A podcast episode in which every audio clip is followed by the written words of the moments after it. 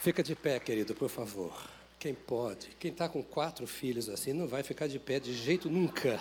Nunca. Se você não sabe o que é ter quatro filhos, quadrigêmeos, você vem aqui depois para pegar a benção do casal. Nós vamos orar agora. O que foi cantado agora aqui é o que eu creio que você crê. Eu sei que tudo podes fazer. Amém, querido? Levanta a sua mão comigo e diga: Eu sei que tudo podes fazer. A gente às vezes não pode nada.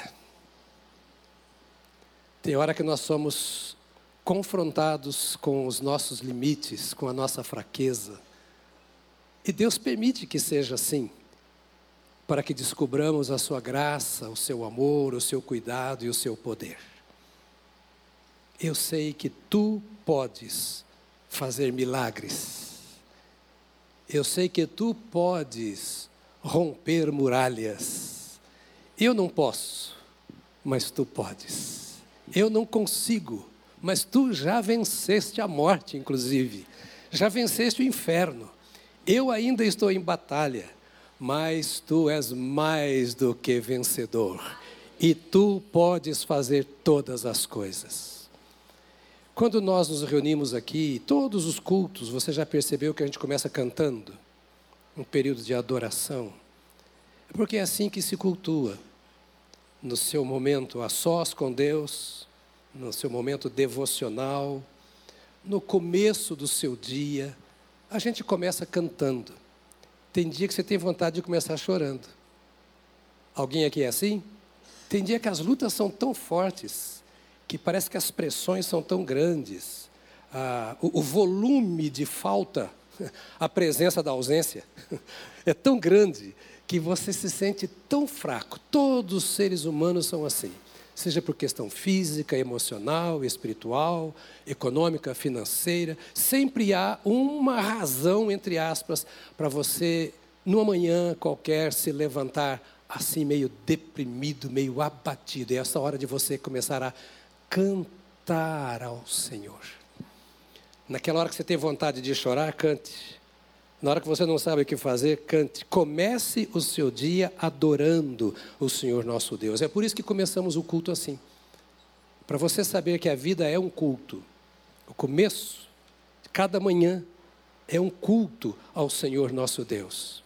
Aí quando você vem para cá no domingo de manhã para cantar, você vai cantar com todo o seu coração, porque é assim que nós nos apresentamos diante de Deus, louvando o Senhor, adorando ao Senhor. As minhas lutas eu deixo para daqui a pouquinho. os meus clamores, meus pedidos, eu deixo para daqui a pouquinho. E até a minha meditação na palavra eu deixo para daqui a pouquinho. Porque eu abro os céus com a minha adoração e o meu louvor. Cantar ao Senhor é fazer festa ao Deus que está presente é honrar o Senhor, que diz que está conosco todos os dias até a consumação dos séculos. Comece o dia, como começamos aqui o culto. Não chegue atrasado para o momento de louvor, não. Ah, não, agora é só o louvor. Só o louvor? Louvor é tudo. Louvor abre as portas do nosso coração, abre as portas da nossa mente, para que nós possamos ouvir a voz de Deus. Deus está no meio dos louvores do seu povo. Está na Bíblia isso? Está na Bíblia. O Espírito Santo é quem diz. Deus está no meio dos louvores, do clamor também. Mas a gente chega fazendo festa ao Senhor, adorando ao Senhor e dando o melhor da gente. E na esteira, vem também as nossas necessidades, as nossas lutas, os nossos problemas, as demandas naturais da vida. E agora nós vamos orar, depois de termos adorado, ou enquanto estamos adorando, porque o culto é uma adoração constante. Né? Você ouve a palavra em oração, você ora em adoração. Então agora nós vamos apresentar ao Senhor as nossas necessidades. Ele pode fazer todas as coisas. Qual é a sua luta nesta manhã, seu problema? Todos temos. Todos temos. Essa semana eu passei tão mal por três dias, fui parar no hospital, de madrugada, aquela coisa toda. Meu querido, nossa cabeça branca assim não ajuda muito, viu? De vez em quando punha gente, não é? E, mas no fundo, no fundo, você sabe que há um momento seu para Deus. E que coisa boa é você ver Deus se manifestar na hora da sua luta, na hora do seu problema. O que você tem para colocar diante de Deus agora? Você já cantou, adorou? O que você vai pedir agora ao Senhor? Deus recebeu o seu louvor. Nós acreditamos nisso, por isso cantamos e adoramos. Ele se envolve conosco. E qual é o problema? Qual é a luta? Qual é a enfermidade? O que acontece agora? Qual a pressão no coração? Qual a frustração, a decepção, a angústia, a necessidade? Você não é o único. Mas Deus está aqui para um, dois, três, quantos de nós precisarmos nesta manhã. Você crê no Deus de milagres? Crê mesmo? Então agora você vai começar a orar. E você vai começar a colocar diante de Deus aquilo que você precisa, com voz alta, com voz baixa, como você sentir liberdade agora. Sinta-se na presença de Deus e comece a falar para Ele. Feche os seus olhos. Comece a dizer a Deus o que te incomoda. Agora, depois de adorar, é hora de colocarmos nossas necessidades, talvez problemas, aquilo que profundamente incomoda ou aquela necessidade que você tem agora. Creia na presença do Senhor aqui.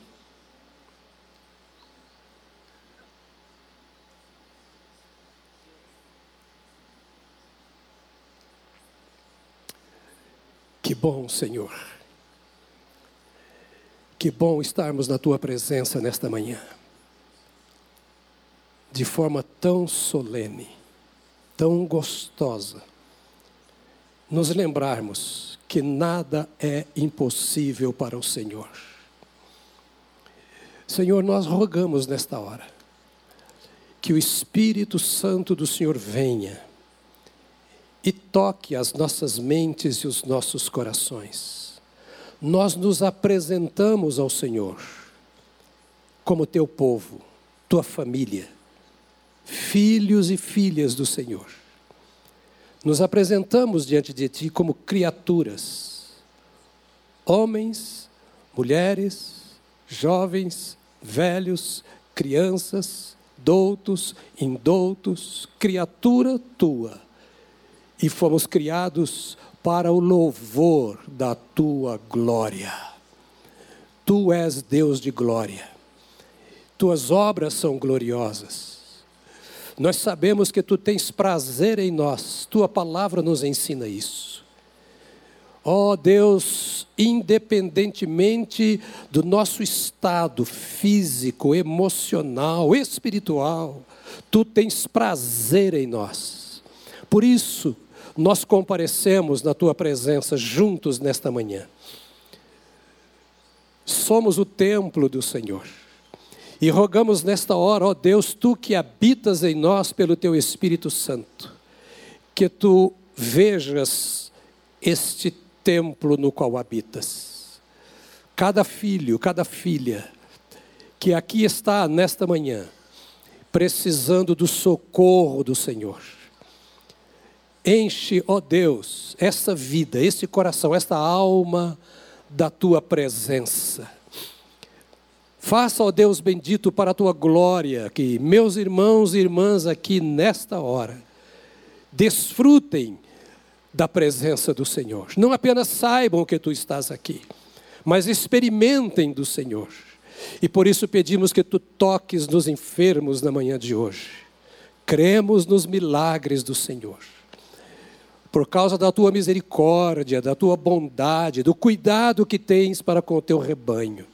Nós pedimos que tu estendas a tua mão agora. E onde há enfermidade, que o Senhor toque. Separa pessoas, ó Senhor, nesta manhã aqui. E faz milagres espetaculares para que a tua presença em nosso meio seja revelada e para que o teu nome seja glorificado. Ó Deus, por dentro e por fora, da cabeça aos pés, toque Toque na tua serva, toque no teu servo. aquela enfermidade que está presente aqui, ó Deus bendito, e que tem sido vista como invencível, tu venceste a morte. Não há enfermidade que tu não possas vencer. Seja glorificado, Senhor, aqui nesta manhã, estendendo a mão de poder para transformar os corpos e para, Senhor, também transformar as almas. Põe por terra a tristeza, qualquer angústia, frustrações, raiva, ódio.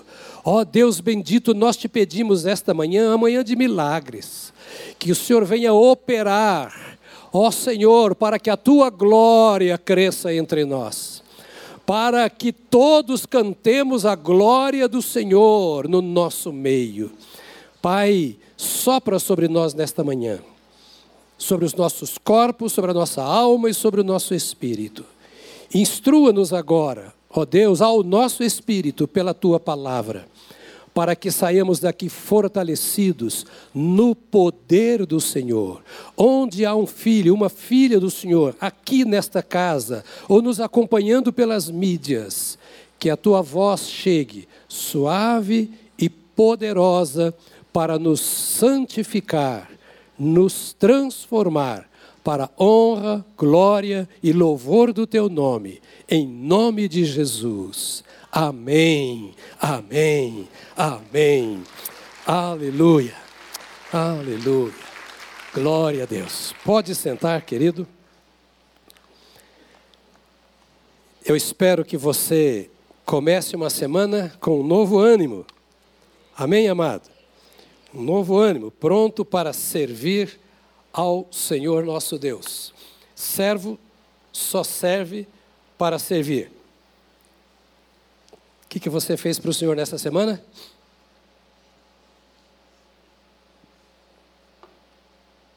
Seu Senhor espera por você. Abra comigo sua Bíblia, Marcos capítulo 14. Marcos capítulo 14. Hoje os irmãos estão com bastante, entre aspas, sorte. Me deram a palavra cedo. Não significa nada, não, mas em todo caso. É? É um privilégio, não sei se você já percebeu, a gente se reunir com os irmãos para adorar a Deus para ter comunhão uns com os outros. Porque ouvir aqui não é apenas chegar, sentar, cantar e ir embora. É estar ao lado de alguém que ama o Senhor como nós amamos. Amém, querido? Que serve o Senhor como nós servimos, que luta como nós lutamos e que vence como nós vencemos. E sabe da maior? Que vai morar do ladinho da gente lá no céu. Então é melhor a gente ter pressa, estar um com os outros sempre. Porque na eternidade Vai ser maravilhoso, não vai? Agora, aqui a gente precisa uns dos outros. Aqui a gente precisa. E esse é o momento em que estamos juntos para orar, cantar, meditar na palavra, porque precisamos uns dos outros. E a minha intenção nesta hora é que aquilo que Deus tem para você, através de mim, possa chegar até o seu coração. Que a palavra do Senhor venha ao seu coração com graça e com poder. Não ouça a Bíblia como qualquer coisa. O Espírito Santo tem um recadinho para cada um de nós nesta manhã e uma ordem para todos nós. Então vamos nos apegar à palavra de Deus, que está aqui. Nós estamos falando de um tema, hoje todos os pastores estão pregando, sobre vencendo as guerras presentes nas tentações vencendo as guerras presentes nas tentações. Pode repetir comigo? Vencendo as guerras presentes nas tentações. Mais uma vez só.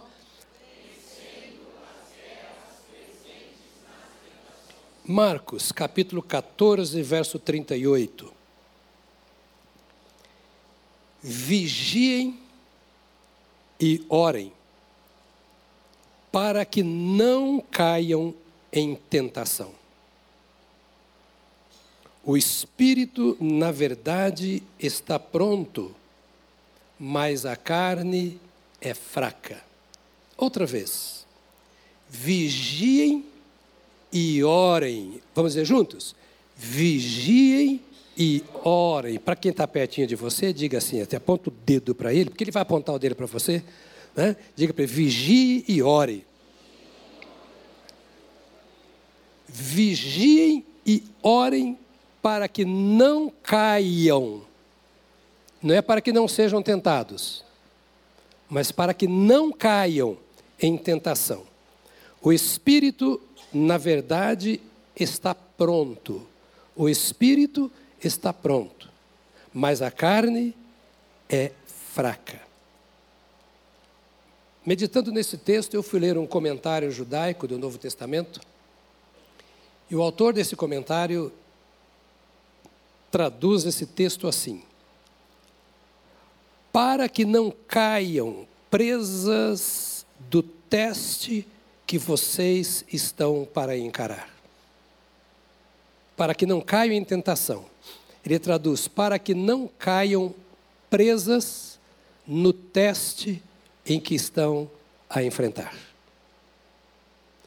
Ou seja, Jesus está dizendo a mim a você, aos discípulos dele, tenha consciência de um fato. Você sempre está prestes a enfrentar um teste. Você sempre está prestes a se deparar com uma tentação. Você sempre está a um passo de uma prova. Eu e você também. Por isso ele diz: vigiem por toda a palavra de Deus, desde o princípio, desde ainda do homem pecar. O Espírito Santo veio nos advertindo contra os perigos das tentações. O Senhor disse a Adão e a Eva antes de pecar: No dia em que dela comerdes, certamente morrereis. Ou seja, vocês vão ser tentados a comer. E se vocês comerem, vocês morrerão. Vocês vão passar por um teste. E se vocês não agirem bem, vocês vão pagar caro. Ser provado, ser tentado, na sua vida moral, espiritual, econômica, em qualquer área da sua vida física, é a coisa mais natural da existência ou na existência terrena. Não é natural não ser tentado. Não é natural não ser provado. É natural, estou sendo bem repetitivo, de propósito. É natural que eu pense que serei tentado incessantemente em todas as coisas da minha vida, até o meu último suspiro. Não há nível de santidade, não há grau de santidade, não há grau de compromisso com Deus que me impeça de ser tentado. E cada tentação é uma batalha, apenas uma, que se soma à guerra espiritual à qual nós estamos envolvidos. Cada tentação é apenas uma batalha para que eu não seja aquilo para o que eu fui salvo, para que eu não cumpra o propósito de Deus na minha vida. E mais, e sobretudo, para que Deus não seja glorificado em mim. Porque Ele me criou a imagem e semelhança dEle, para que a glória dEle seja vista em mim. E a grande batalha do diabo, que é contra Deus, Porque nós somos importantes, mas não somos tão importantes assim, ao ponto de sermos o maior alvo do diabo. O maior alvo do diabo é Deus. O maior inimigo do diabo é Deus. O que o inimigo quer é que em toda a criação, inclusive na humanidade, Deus não seja glorificado. A questão da guerra não é entre mim e o diabo, é entre o diabo e Deus. E como nós somos imagem e semelhança de Deus, criados imagem e semelhança de Deus, e somos chamados filhos de Deus, o diabo entra na casa de Deus para ferir os filhos de Deus, para manchar a glória do Pai. E todas as vezes que eu cedo, todas as vezes que eu peco, é uma razão para o inimigo rir na cara do Pai. O problema do pecado, então, não diz respeito a mim. Não é porque eu vou sofrer, não é porque eu vou chorar, não é porque eu vou pagar o preço, não é porque eu vou para o inferno, não é. O problema do pecado é porque diz respeito à glória de Deus. Quando eu cedo ao pecado, eu estou virando as costas para Deus.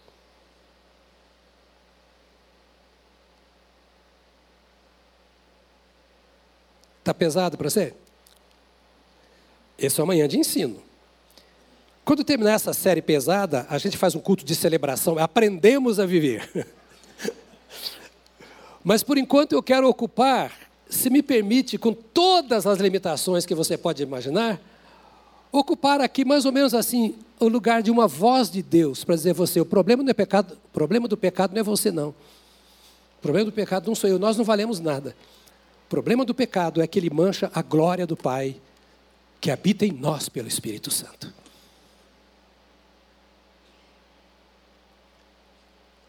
Então a minha responsabilidade sobre o meu pecado é que eu dou razão ao inimigo para zombar do meu Salvador. Pesado, não é? Pesado. Não, vou fazer isso aqui, não é problema, não. Deus me perdoa. A questão não é que Deus te perdoa. Você perdoa sim. Ele é perdoador. A questão não é essa. A questão é que eu envergonho o meu Deus diante dos homens e dos demônios e dos anjos. E quero dizer para você que eu estou apenas ainda na introdução, eu não entrei no assunto ainda. Mas já estou entrando com os pés no peito para você entender quem é que nós somos para Deus e para o diabo. Nós somos importantes demais para Deus. Nós somos importantes demais para o diabo. E estamos no meio de uma guerra. Deus nos amou tanto que nos deu seu Filho Jesus Cristo para nos comprar para Ele. E o diabo, como não tem poder para nos comprar para Ele, ele vem para nos matar.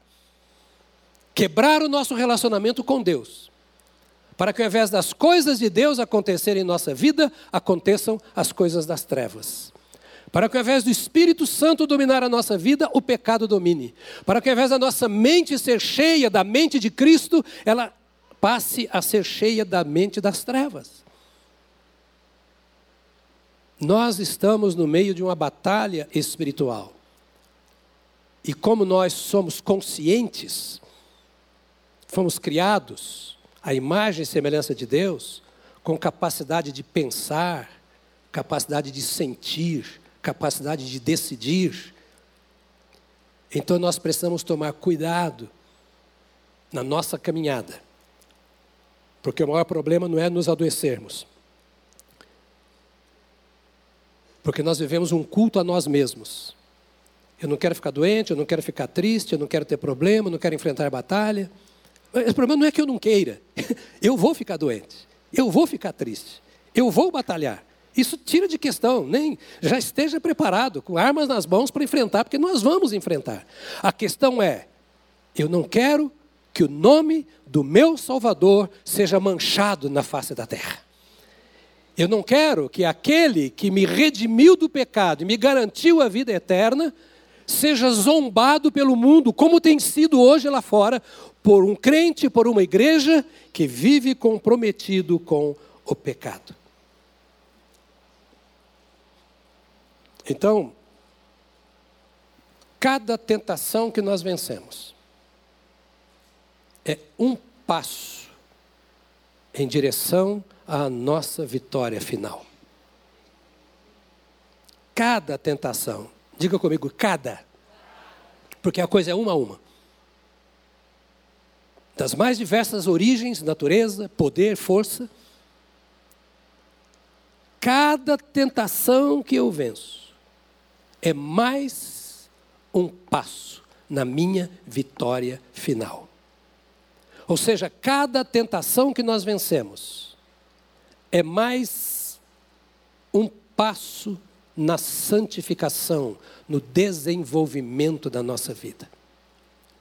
Isso parece uma coisa muito difícil para quem está imerso no mercado, o dia inteiro trabalhando, estudando, envolvido com esse mundo secularizado e muitas vezes endemonizado, pressionado pelos seus chefes, gerentes, patrões, líderes, comandantes, e você tem que fazer algumas coisas e tem que tomar decisões. Às vezes é preciso parar para dizer o que eu quero, agradar a Deus ou aos homens? O que eu quero? Como é que eu posso escolher uma vida em que eu possa ser útil à minha sociedade? benéfico à minha nação, cooperador com os meus colegas e patrões, sem pecar contra o Senhor meu Deus.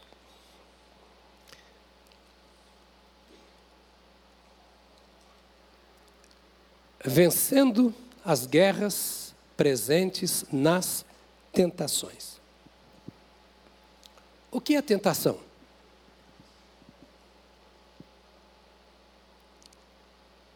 Ah, isso aí é uma tentação. Qualquer coisa pode ser uma, uma, uma tentação.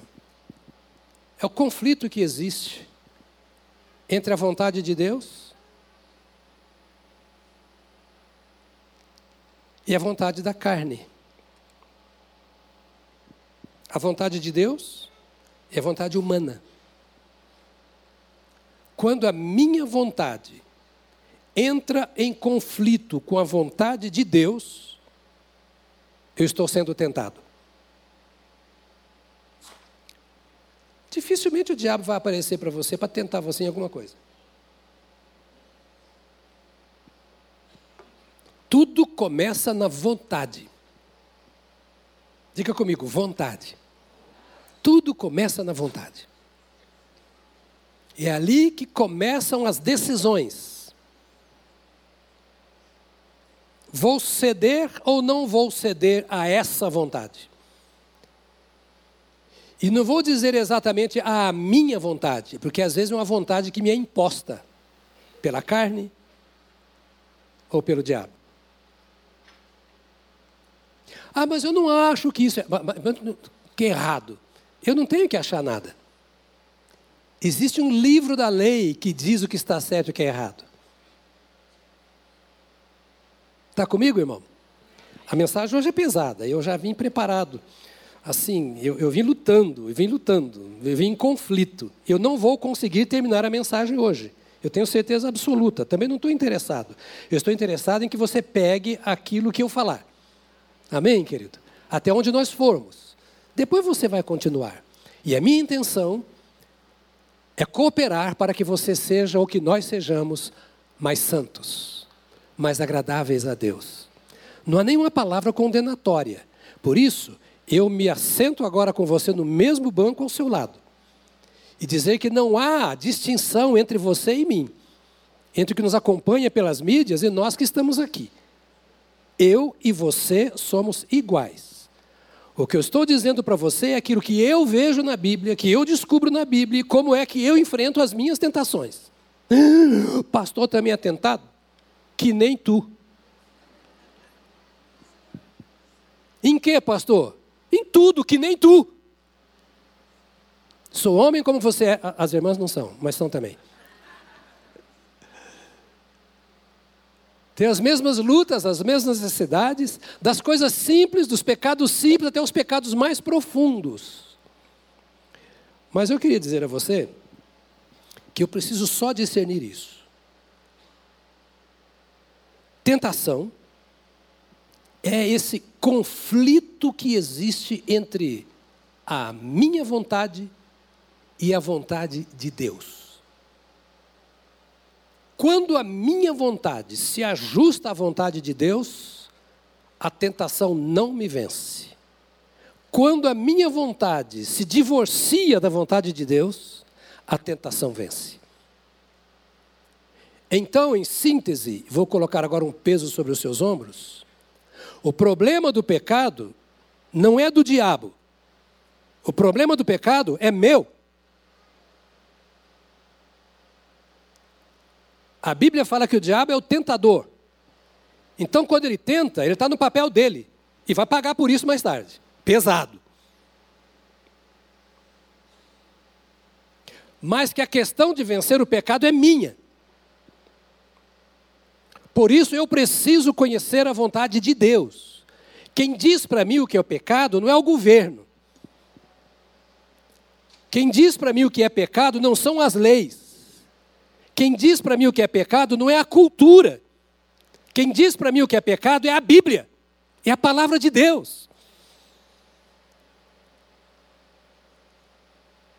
Todas as vezes que o diabo aparece na Bíblia, ele aparece como enganador. Em lugar algum na Bíblia você ouve dizer que nós devemos ouvir conselho do diabo. A Bíblia é a palavra de Deus. E todas as vezes que nós encontramos uma palavra do diabo na Bíblia, e tem muitas vezes do Velho ao Novo Testamento, é Deus dizendo: preste atenção como o diabo interfere até no que é santo. Então, cuidado para não dar ouvidos à voz do diabo.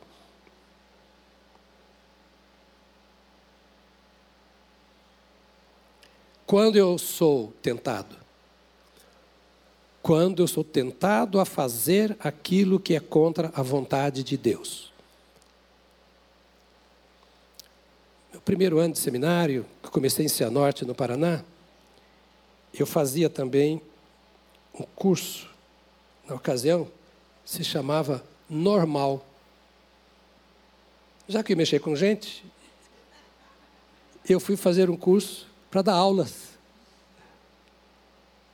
E eu dei aula durante um período em escola pública, que eu estava lá. E é interessante nós pensarmos que às vezes precisamos descer bem assim o nosso nível para que todos entendam o que nós estamos querendo dizer. Aqui, o que Deus está querendo dizer.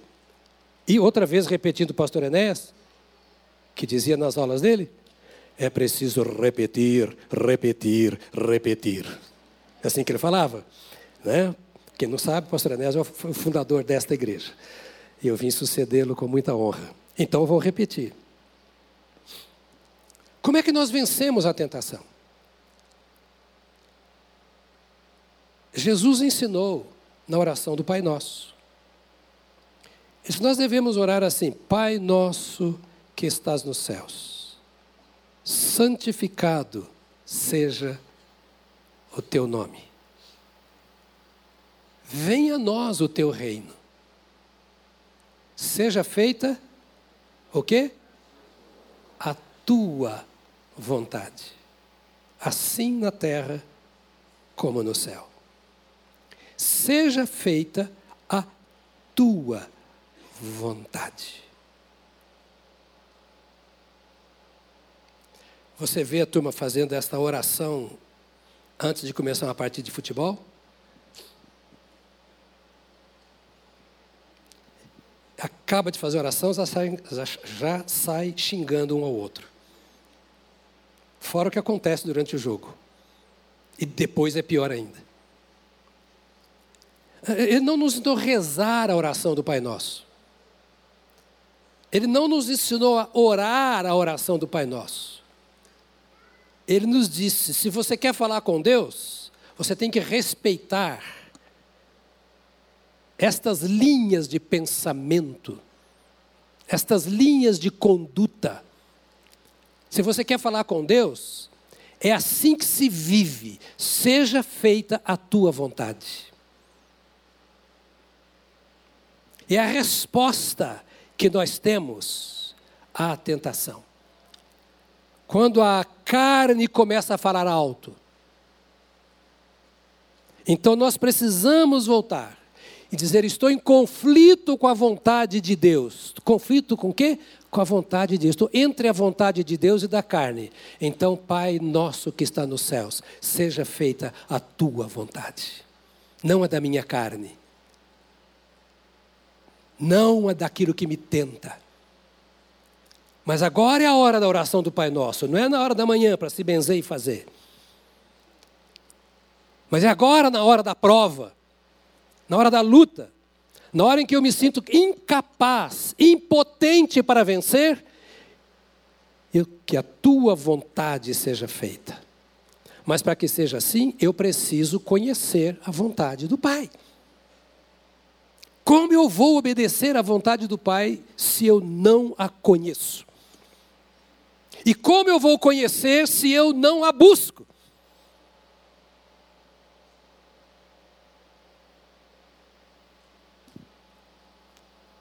A Bíblia diz que Jesus foi. Abra, abra comigo Hebreus 4, 15 e 16. Hebreus 4, 15 e 16.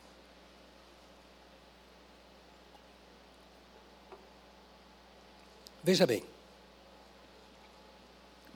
Porque não temos sumo sacerdote que não possa se compadecer das nossas fraquezas. Pelo contrário, ele foi, está falando sobre Jesus. Ele foi tentado em todas as coisas à nossa semelhança, mas sem pecado. Hebreus 4, 15 e 16. Você deve grifar isso na sua Bíblia, marcar aí no seu celular e gastar um tempo estudando isso.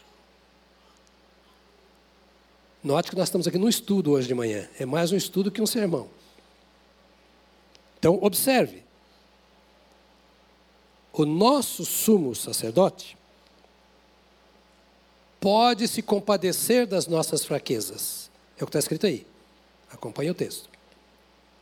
O nosso sumo sacerdote é Jesus. E Jesus pode se compadecer das nossas fraquezas. Ah, pastor, como é que você sabe que ele está falando de Jesus? Bom, aí você tem que ler o texto todo. Eu estou só pegando um versículo. Leia o texto todo depois, né? Para pegar aqui o contexto em que estamos. Temos um sacerdote, um sumo sacerdote, que pode se compadecer das nossas fraquezas. Por quê? Porque ele foi tentado em todas as coisas à nossa semelhança e não pecou. Ou seja, ele venceu para nos trazer a vitória. Sabe o que significa isso? O Espírito Santo está dizendo aqui através do autor, assim, nós não temos razão para pecar. Porque no momento em que somos tentados, nós podemos correr para quem já foi tentado e venceu. E se nos submetermos a Ele, e sempre que nos submetemos a Ele, nós não pecamos. Porque não sou eu quem vence, eu não sei se você sabia, mas o diabo é um pouquinho mais forte do que nós. Ele tem artimanhas que nós não temos, estratégias que nós não temos. Ele nos pega, ele nos pega no contrapé. Por isso que ele é ardiloso. Ele arma a coisa e a gente cai no laço. Mas aqui o que ele está dizendo é: para não pecarmos, nós temos que dar espaço a esse que foi tentado em tudo, e se ele foi tentado em tudo, ele compreende a força que a tentação exerce sobre mim e sobre você. Ele sabe porque sou do meu coração, ele sabe os meus limites. E ele sabe se eu estou forçando os meus limites, abrindo espaço abrindo buraco na muralha. Então, antes de ceder à tentação, ele está dizendo: ceda à voz daquele que foi tentado e venceu. Quer dizer, você não está sozinho. Diga, eu não estou sozinho. Todas as vezes que você se sentir pressionado pelo pecado, não dê é, valor ao pecado, dê valor à voz daquele que habita no seu interior, aquele que já perdoou os seus pecados e te salvou. Jesus pode nos compreender, porque ele foi tentado em todas as coisas e venceu todas elas. Ele sabe, não adianta tentar esconder, e nem nós sabemos o quanto ele sabe da força, da pressão do pecado sobre nós, porque ele passou por isso. Mas ele venceu. E quando, Senhor, eu estou assim, eu, eu, sei, filho, eu sei que você está assim. Eu sei o que você está sentindo. Nem você sabe o que você está sentindo, mas eu sei. E eu posso te ajudar, eu posso te dar a mão. Você vai ceder a quem? À pressão do pecado ou ao convite do seu Salvador? Porque Jesus não me pressiona. Jesus só me impede de pecar quando eu dou lugar a Ele na minha vida. Quando eu não enfrento sozinho a tentação. Porque não tem como fugir da tentação. Mas quando eu abro espaço em meu coração para Jesus. Portanto, aproximemo-nos do trono da graça com confiança, a fim de recebermos misericórdia e encontrarmos graça para ajuda em momento oportuno. Estou aí em Hebreus. Está pegando? Vocês estão quietinhos hoje por quê? Porque é barra, pastor é barra. Não, querido. Eu estou trazendo uma barra de ouro para você. Tem saída sim. Tem saída sim. Eu cheguei ao hospital na terça-feira, acho que foi. De madrugada? Foi. Mas eu estava mal. Eu vomitei dois dias. Eu não tinha mais força. Porque o hospital é um lugar que só médico gosta de ir, né? Então, eu não vou, não vou, não vou. Mas chegou uma hora que eu não tinha mais força. Então, você tem que ir para o hospital. Fui para o hospital. Cheguei lá, sabe o que eu encontrei? Eu não dei de cara com o médico. Eu dei de cara com o doente, era só doente. É assim. Quando você está em pecado, você só vê pecador. Quando você está mal, você só vê o mundo é mal, a família, todo mundo é ruim. Você, você sabe que você está ruim, mas os outros são piores. Eu olhava uns caras da minha idade e falava, acho que eu estou um pouquinho melhor do que ele, mas estou ruim. eu acho que eu estou melhor, mas eu estou ruim, eu estou ruim, eu sei que eu estou ruim. O crente muitas vezes é assim, não, estou melhorzinho, mas estou mal, hein? E aí pode não falar, estou mal. E confesso a você que eu estou aqui, mas não estou muito bem ainda não. Mas não estou em pecado. Estou dizendo para você o, o, nosso comportamento como que é. Agora, por que, que Jesus, Jesus venceu? Aqui está dizendo assim: aproximemo-nos do trono da graça com confiança. Está em guerra, está em conflito contra o pecado, está em guerra contra a carne. Em vez de ficar vendo filme, passeando no parque, indo ao cinema, essas coisas são boas e você pode ir, mas na hora que você está em guerra, vai aos pés da cruz e não sai dali enquanto não vencer. Há vitória sim, porque Jesus passou pelo que passamos, a Bíblia diz que ele não pecou, então podemos nos aproximar do trono da graça, dizer, com confiança. Diga comigo, com confiança. Tem gente que já desistiu, já está tão dominado pela fraqueza, que não quer ir para o hospital, o trono da graça. Porque no caminho ele passa por tanta gente doente, por tanto pecador, que ao invés de primeiro chegar para o médico, chega lá no pronto-socorro e fica sentado lá do lado de fora, esperando ser chamado. Você já foi chamado. O médico está aí. Jesus escolheu. Pode repetir comigo? Escolheu. Jesus escolheu fazer a vontade do Pai.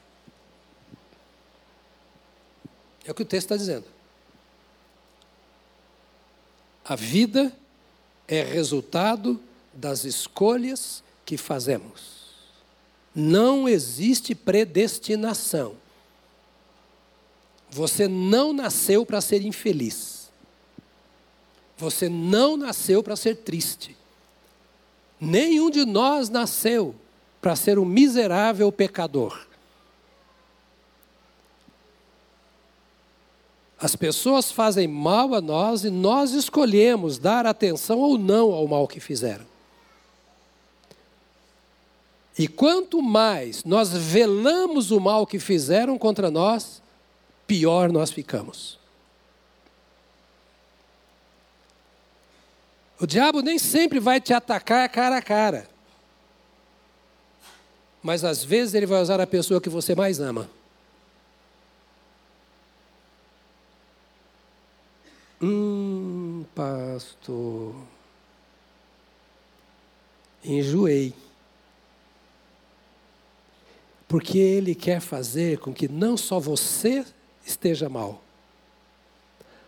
mas com que você faça o outro, que talvez tenha feito mal para você, se sentir pior ainda. É um ciclo vicioso. Compreende? Como é que nós vamos vencer as guerras presentes nas tentações? Se elas vêm de forma assim tão sutil para nós. Jesus tinha uma vida de vigilância. Vigilância significa fazer a escolha certa.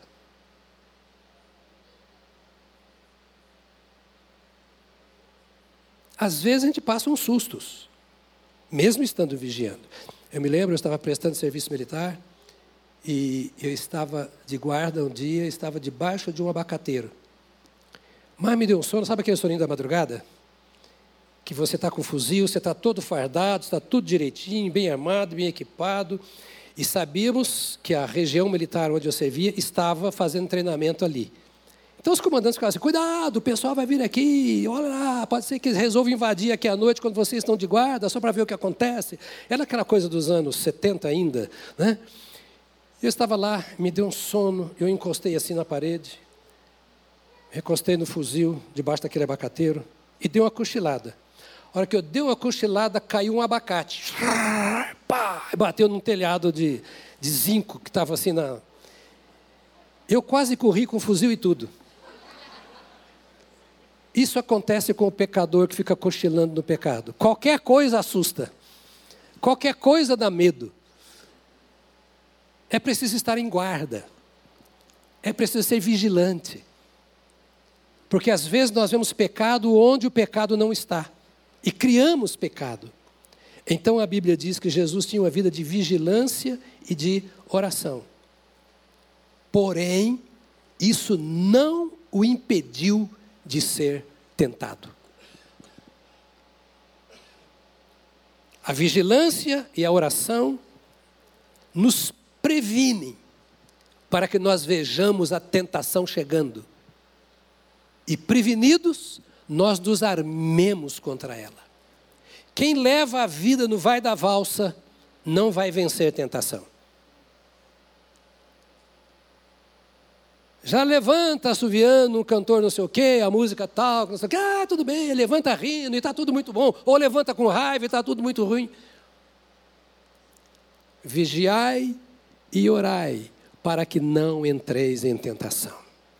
Ou seja, estejam espertos, estejam vigilantes. Quer vencer? Fique prevenido em estado de alerta. Você vai ser tentado a qualquer momento. Examine, procure discernir as estratégias do adversário. É assim que nós vencemos as guerras presentes na tentação. Nosso assunto é vencendo as guerras presentes na tentação.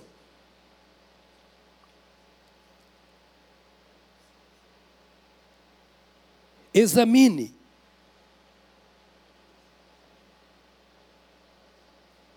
Procure discernimento.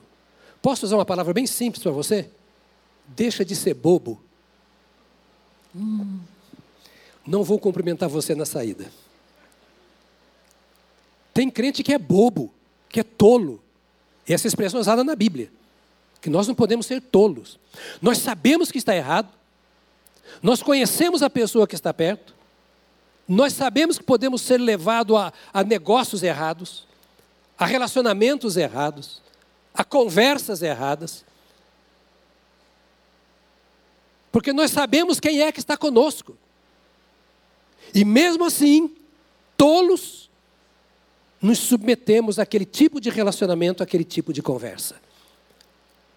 Depois não tem força para orar, não tem força para jejuar, e quando eu não tenho força para orar, não tenho força para jejuar, eu estou abrindo flanco para o inimigo entrar e fazer a bagunça na minha vida. Porque Jesus venceu pela vigilância, pela oração, pelo jejum. Te pergunto, se Jesus precisou vigiar, se Jesus precisou orar e jejuar, quem somos eu? A gente fica enchendo a barriga de festa em festa.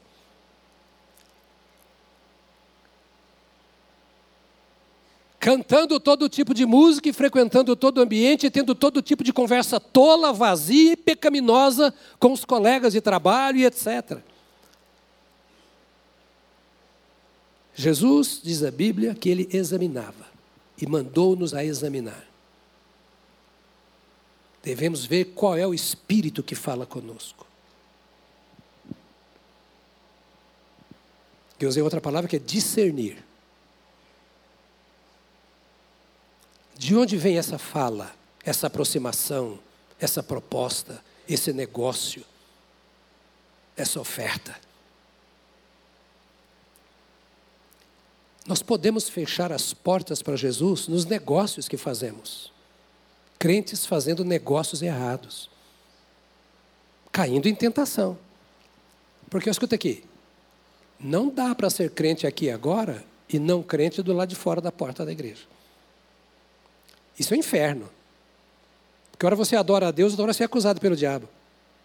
Você levanta a mão para o Senhor e depois é zombado pelas trevas. É uma vida de conflito constante, de insegurança. Ah, tem, não, não tenho certeza da salvação. É um salvo porcaria. Um pouco na luz, um pouco nas trevas. Como é que vai vencer as guerras presentes na tentação? É preciso discernir o que está acontecendo, escolher as melhores estratégias, as melhores armas. É pela vigilância e pela oração. Vigiai e orai. Vamos repetir?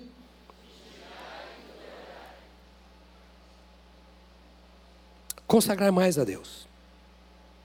Isso significa. Eu vou dar um remedinho bem simples para doenças graves.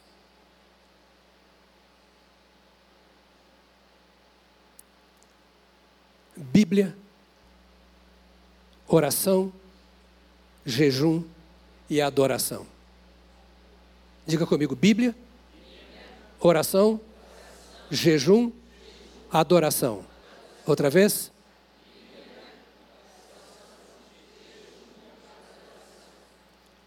Faça isso. Bíblia, oração, jejum e adoração. Faça isso nas guerras contra o pecado. Jesus sempre dizia: está escrito. Aonde? Na, na, na, na mureta lá do, do templo? Na palavra, na Bíblia. Crente é Bíblia. Crente é Bíblia. Se eu não leio a Bíblia, se eu não estudo a Bíblia, eu posso ser batizado, posso ser membro da igreja, posso até ser crente. Mas vagabundo. Oxe, não pode falar isso não, né? Agora já era.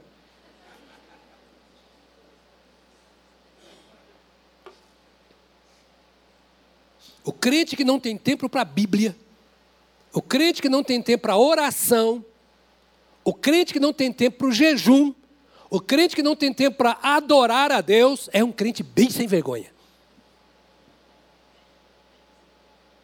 Espero que você tenha dito, sou eu esse crente.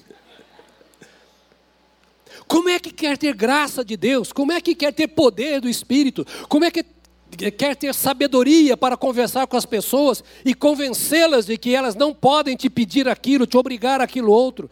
Como é que você pode dizer não para o diabo se você não tem as ferramentas? Se você não tem o vigor, a força? Porque às vezes tem a ferramenta, mas não tem a força. Conhece a Bíblia, mas não tem poder.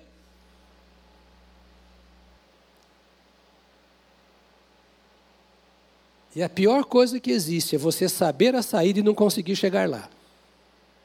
Porque está se arrastando sob o peso de um distanciamento de Deus, da palavra de Deus, da oração, do jejum e da adoração.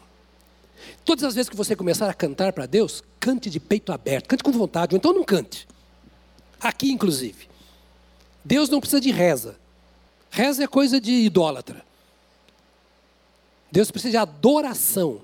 Adoração é a oração do coração. É a expressão de uma alma cheia de gratidão e que conhece o Senhor a quem ela serve e que ela para um momento específico a sós, em família ou em comunidade, para render ao Senhor o louvor do qual Ele é digno por ter tanta misericórdia de nós dentro da nossa miséria. E saber que apesar de nós, Ele continua nos amando, continua nos perdoando, continua nos abençoando, porque Ele é o mesmo ontem, hoje e eternamente. Eu mudo, mas Ele não.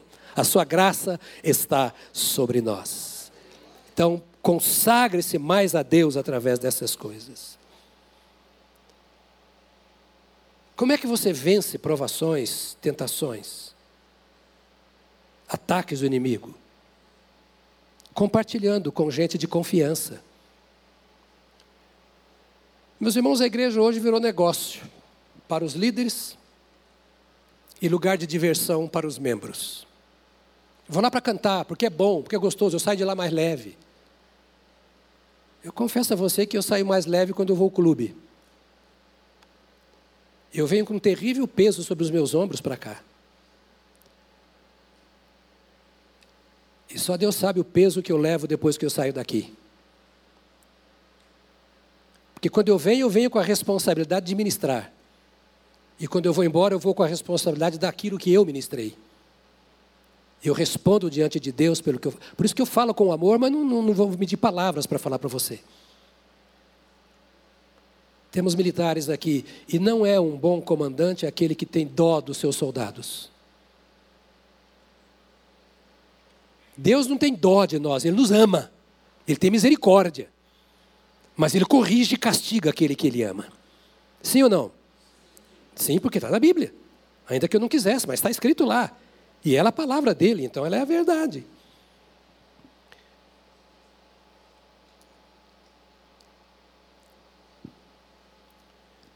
Eu tenho que terminar. Mas sempre que a minha vontade entra em conflito com a vontade de Deus, eu estou em tentação, ou sob tentação. É simples. Como é que eu sei se estou sendo tentado? É quando que está na minha cabeça, aqui, na minha cachola, está contra aquilo que o Espírito Santo colocou no meu coração.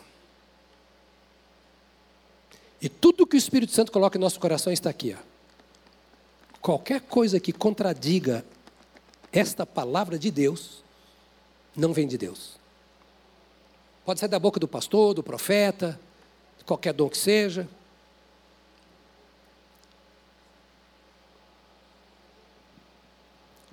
Entrou em conflito com a Bíblia, entrou em conflito com a palavra de Deus. Ah, pastor, mas a Bíblia ensina, ensina tanta coisa e parece que até tem coisas divergentes, como é que eu vou saber? Deixa de ser preguiçoso. Vai ler a Bíblia. Vai estudar a Bíblia. Você não estuda matemática, português, qualquer outra coisa para poder desenvolver a sua profissão? Essas coisas são de valor temporário, terreno. Mas a Bíblia é de valor celestial e eterno. Leia a sua Bíblia. Procure discernir a vontade de Deus diante de cada tentação. Correndo, três ou quatro coisinhas para você estar preparado. Primeiro, prepare-se para a tentação sondando o ambiente onde você está. Diga comigo, sondar o ambiente. Lembre-se, ouça, você é um soldado. Você está num campo de batalha. Você é um soldado de Deus num mundo que jaz no maligno. Sim ou não? Essa consciência tem que ter. Você não é membro da Igreja Batista. Você é um cidadão dos céus, que vive na terra, que está sob o domínio do pecado e o domínio do diabo. E Deus te colocou aqui como um soldado dele. Então você precisa se preparar para essa guerra. Aqui mesmo, enquanto me ouve, a sua alma está em guerra. Alguns de vocês, não estou gostando disso, eu sei que está certo, mas não estou gostando. Eu não estou um pouquinho preocupado se está gostando, estou preocupado se é, se é verdade o que estou te dizendo. Mas, você se prepara para a hora da tentação, sondando o ambiente onde você está. Salmo 1, versos 1 e 2 diz: Bem-aventurado é aquele que não anda segundo o conselho dos ímpios, não se detém no caminho dos pecadores, nem se assenta na roda dos escarnecedores. Esses dois versos me tomariam três horas para conversar com você. Mas, guarde, onde é que você anda? Onde é que você se assenta? Qual é o seu grupinho de bate-papo?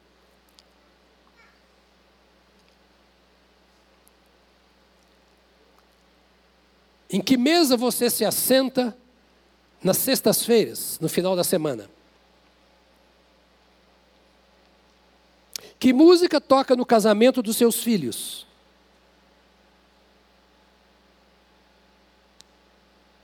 Depois de um culto, de uma celebração, é um baile que você faz para o seu casamento? É uma junta?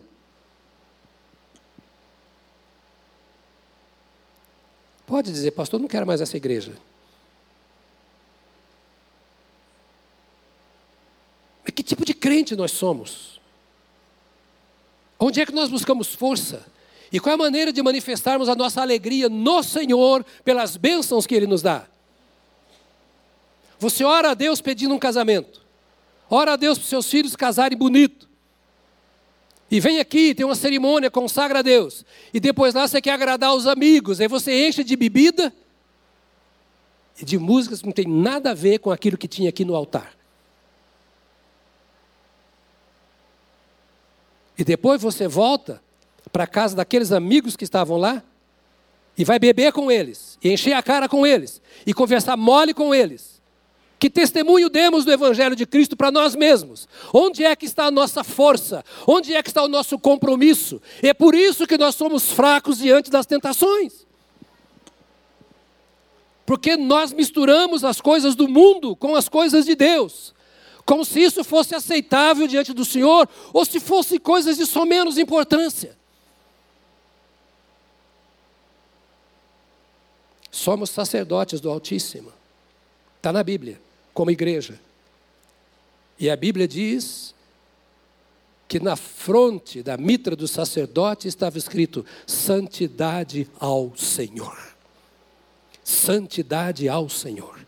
A igreja de hoje está falindo. Os crentes de hoje estão falidos. E o diabo está fazendo a festa. E as orações não são respondidas. E as experiências com Deus não são renovadas.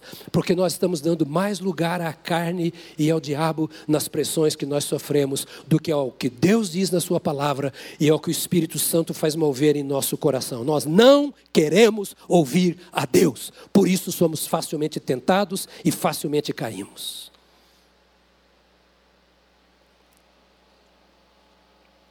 Bem-aventurado aquele que não anda no conselho dos ímpios, não se detém no caminho dos pecadores, nem se assenta na roda dos escarnecedores. Eu trouxe aqui um punhado de palavras do hebraico para vocês que eu não vou nem citar, porque senão vocês não voltam no próximo culto. Porque quando eu pego palavra por palavra aqui, eu vejo que nós não sabemos nada do que a Bíblia diz. e nós não valorizamos o que está em nossa mão. E que se nós apenas obedecêssemos o que está aqui, não teria problema nenhum. Tão simples que o português às vezes não nos deixa é, entender. Então, nós nos preparamos para a hora da tentação, olhando o ambiente onde estamos. Como é que é o ambiente onde eu trabalho? Como é que é o ambiente da escola onde eu estou estudando? Como é que é o ambiente da minha família, naqueles almoços de família, naquelas reuniões? Como é que é o ambiente daqui de dentro? O que está acontecendo aqui agora? Diga para o seu irmão assim do lado assim, sonde o ambiente. Vocês estão dormindo ou ainda acordados ainda? Está doendo muita pancada, irmãos? Eu não vou pedir que me desculpe, não. Eu vou dizer, preste atenção. Eu estou falando em amor. É para você. Eu sei dessas coisas aqui, procuro me guardar. Mas é para você, é, é para você que nessa semana precisa disso aqui lá no ambiente onde você vive. Sonde o ambiente onde você está. Fica de olho no ambiente. Quem é que está falando, o que está fazendo, porque para onde isso leva? E busque na Bíblia, não é no pastor Jonas, não, na Bíblia a resposta. Isso me leva à minha saúde emocional, intelectual, espiritual, familiar, ou apenas me faz fazer parte de um grupo de tolos que nada querem com o Evangelho e ainda zombam de mim, me colocando nesse ciclo, círculo miserável de pecado. Nem se assenta e etc. Vamos embora aqui. Nós nos preparamos para a hora da tentação, cultivando prazer no melhor do que Deus tem colocado em nossas mãos.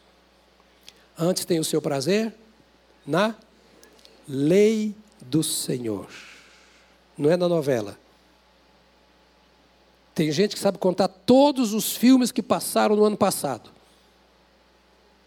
mas não sabe um versículo de cor da Bíblia. Ele fala de Einstein, Lincoln, de economia, mas não sabe nada da palavra. Sondar o ambiente é importante. Mas como é que você confronta, como é que você lança luz sobre o ambiente? Pela palavra. Para dizer se está certo ou errado, não é o pastor Jonas que vai dizer para você. É a palavra. Não são suas emoções, seus interesses, sua cultura, sua família, sua história, o mundo, a sociedade. A igreja é um trem meio estranho nesse mundo. Tem nada a ver com aquilo que acontece. Vocês riram, né? Eu falei de trem aqui, né? Esqueci que eu não estou em Minas, né? É. A igreja é estranha, meus amados. Ou então não vale a pena ser crente, vai sofrer a vida toda. Ora na luz, ora nas trevas. Ora na luz, ora nas trevas. Se delicia no culto aqui, depois vai lá e, faz e faz. Depois quando chega em casa, o inimigo fala: ah, cara, seu fracote. Aí você fala: tá, não dou em nada mesmo. Cultive o prazer no melhor que Deus tem para nós. Diz aqui: o seu prazer está na lei do Senhor, e na sua lei medita de dia e de noite. Seu prazer quer dizer o seu deleite, a sua alegria, a sua realização está na Torá do Senhor, ou seja, nos ensinamentos do Senhor, nas exortações do Senhor no, no conjunto de ensino profético do Senhor. Esse é o meu prazer. Estou terminando. Eu sou filho de analfabeto. Meu pai se converteu, você sabe da história. Depois que se converteu, eu fui aprender a ler na Bíblia. Nunca frequentou escola, nunca teve um dia no banco de escola, aqui no Rio de Janeiro. Nunca teve um dia de escola, de aula. Mas ele tinha fome de Deus. E ninguém conseguia matar a fome. Ele falou: Eu tenho que aprender a ler. Leu a Bíblia 42 vezes. As duas últimas com um olho só, porque tinha ficado cego de um olho. Morreu com 94 anos me dando baile em Bíblia. Analfabeto. Oh, quão feliz é o filho cujo pai ama as sagradas Escrituras cuja mãe não é uma frequentadora de igreja nem religiosa, nem julgadora ou juíza, mas é alguém que ama a palavra de Deus e tem como compartilhar. Lá na minha casa, nós éramos proibidos de desviar. Não que meu pai e minha mãe proibissem, mas não tinha nem como. A conduta dos meus pais era segundo as Escrituras. Eu sou mais novo, somos quatro. O mais velho está vivo ainda, está com 86 anos. Todos crentes. Sábado que vem vou batizar o meu décimo primeiro neto. Fica só dois, porque tem sete aninhos, seis aninhos. Toda a minha família, meus filhos se casaram no Senhor. Genros e nora estão no Senhor e os netos no Senhor. E não por eu ser pastor, mas porque em nossa casa nós amamos a lei de Deus. Fica de pé. Vamos orar. Ó, como diz o mineiro, está pegando boi, hein? Meio-dia e vinte ainda. Quero orar com você. Não saia. Queria que o pessoal da música viesse aqui. Eu talvez um dia a gente consiga continuar uma conversa dessas, que é realmente uma conversa. Eu me sinto não como um pregador aqui para vocês, mas como um companheiro de jugo. Um companheiro de jugo. Estamos na mesma jornada. Eu não sou melhor do que você. Tudo que eu disse aqui para você são as minhas guerras. As minhas guerras. Somos iguais. Não estou te dando lição de moral. Eu estou pregando para mim em primeiro lugar. Tá? Fica assim, ah, o santarrão falando. Santarrão, coisa nenhuma. Eu que não brigue para ver como é que é. Mas tudo isso é para dizer para você assim: não apenas há esperança, mas tem saída. Dizem que a esperança é a última que morre. Não dá tempo então de ter esperança, não. É tempo de tomar decisões. Tomar decisões. Que só o meu coração pode tomar com Deus. Só o seu coração pode tomar com Deus. Como você vai vencer as guerras presentes na tentação? Eu te dei cinco, seis dicas. Mas o que eu te falei é suficiente para você ser um vencedor. Considere o que você ouviu agora e leve aos pés do Senhor Jesus. Leve com seriedade. O Espírito Santo pode ter mostrado coisas ao seu coração que diz assim: é isso eu tenho que mudar. Se você ouviu, obedeça a Bíblia. A Bíblia diz: se hoje ouvirdes a sua voz, não endureçais o vosso coração. Se Deus falou com você alguma coisa em tudo isso que pensamos, você está comprometido com Ele. Você é propriedade exclusiva de Deus. Você não é um servo do pecado, você é um servo de Deus. Então não deixe que o pecado te domine. Tudo isso aqui é para te esclarecer. Agora e para vencer? Tome posse da verdade das Escrituras. Joelho no chão e zíper na boca para jejuar mais. Estamos numa guerra espiritual. Não espere a igreja se reunir para guerrear com você. Vai para casa. Casa não tem ambiente, sai de manhã, vai para o parque. Vai orar, vai jejuar. Deus tem para mim e para você o melhor. As batalhas são inevitáveis até o nosso último suspiro. Não pense que haverá folga, é sem trégua. Sem trégua. O inimigo tenta de dia e de noite em todas as áreas da nossa vida, porque Jesus foi tentado em todas as coisas da Bíblia. Você também é, eu também sou.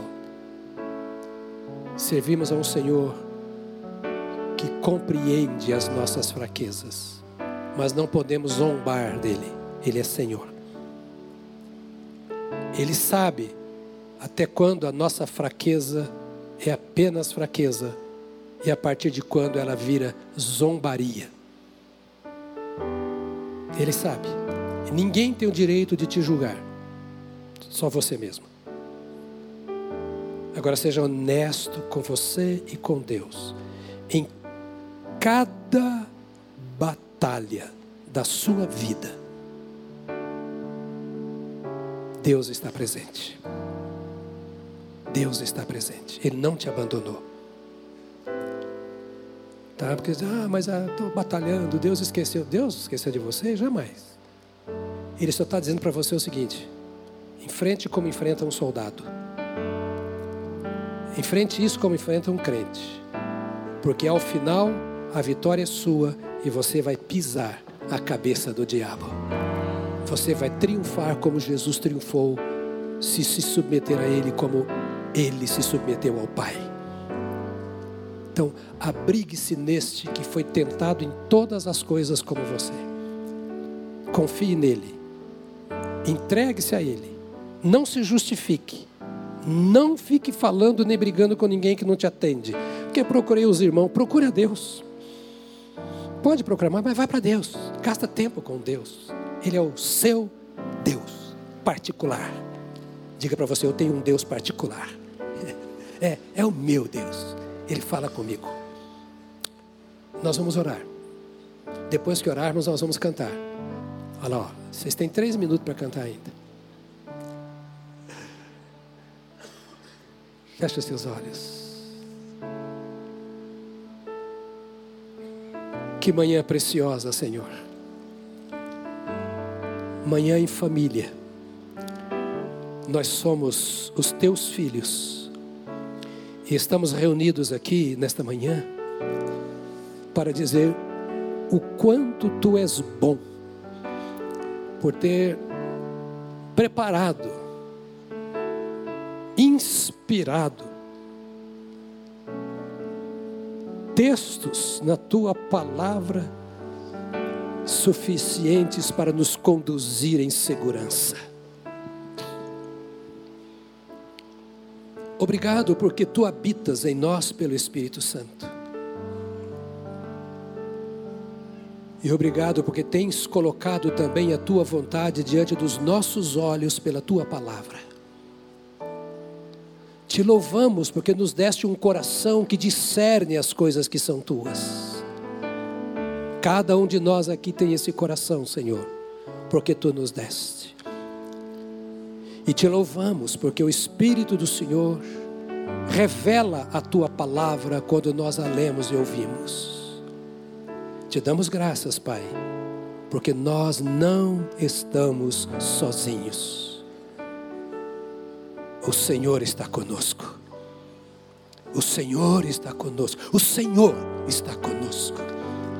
Então nós apresentamos, eu e meus irmãos, cada um de nós aqui, apresentamos ao Senhor a nossa vida. Sonda o nosso coração, lava o nosso coração, fortaleça o nosso coração, pela tua palavra e no poder do teu Espírito Santo, para que cada uma das tuas ovelhas aqui vença cada guerra presente nas tentações. Ensina-nos não apenas a saber que somos mais do que vitoriosos em Cristo Jesus, mas ensina-nos, Pai, a tomar posse, a viver a vitória que é nossa em Cristo Jesus. Dê a mim e aos meus irmãos um coração vigilante, uma mente sensível à voz do teu Espírito, uma vida pronta a te obedecer em tudo o que nos falas. Que pressões do mundo, necessidades ou interesses pessoais não ocupem o lugar da tua vontade e da tua lei nas nossas vidas. Conduz, Pai, este rebanho precioso que é teu, sob os teus cuidados nesta semana. Cada irmã aqui, cada irmão, cada criança nossa lá no infantil, que nesta semana tenha a luz do teu Espírito, advertindo-nos quanto a estas verdades, e tenha também o fogo do teu Espírito. Ó Senhor, aquecendo-nos quando ouvimos a tua voz e dando-nos o poder para vencermos todas, todas, todas as provas que compõem a guerra espiritual dos teus servos. Que esta semana, Senhor, esta igreja experimente alegria, paz e muita vitória no poder do teu Espírito, em nome de Jesus. Amém, amém, amém. Aleluia, aleluia.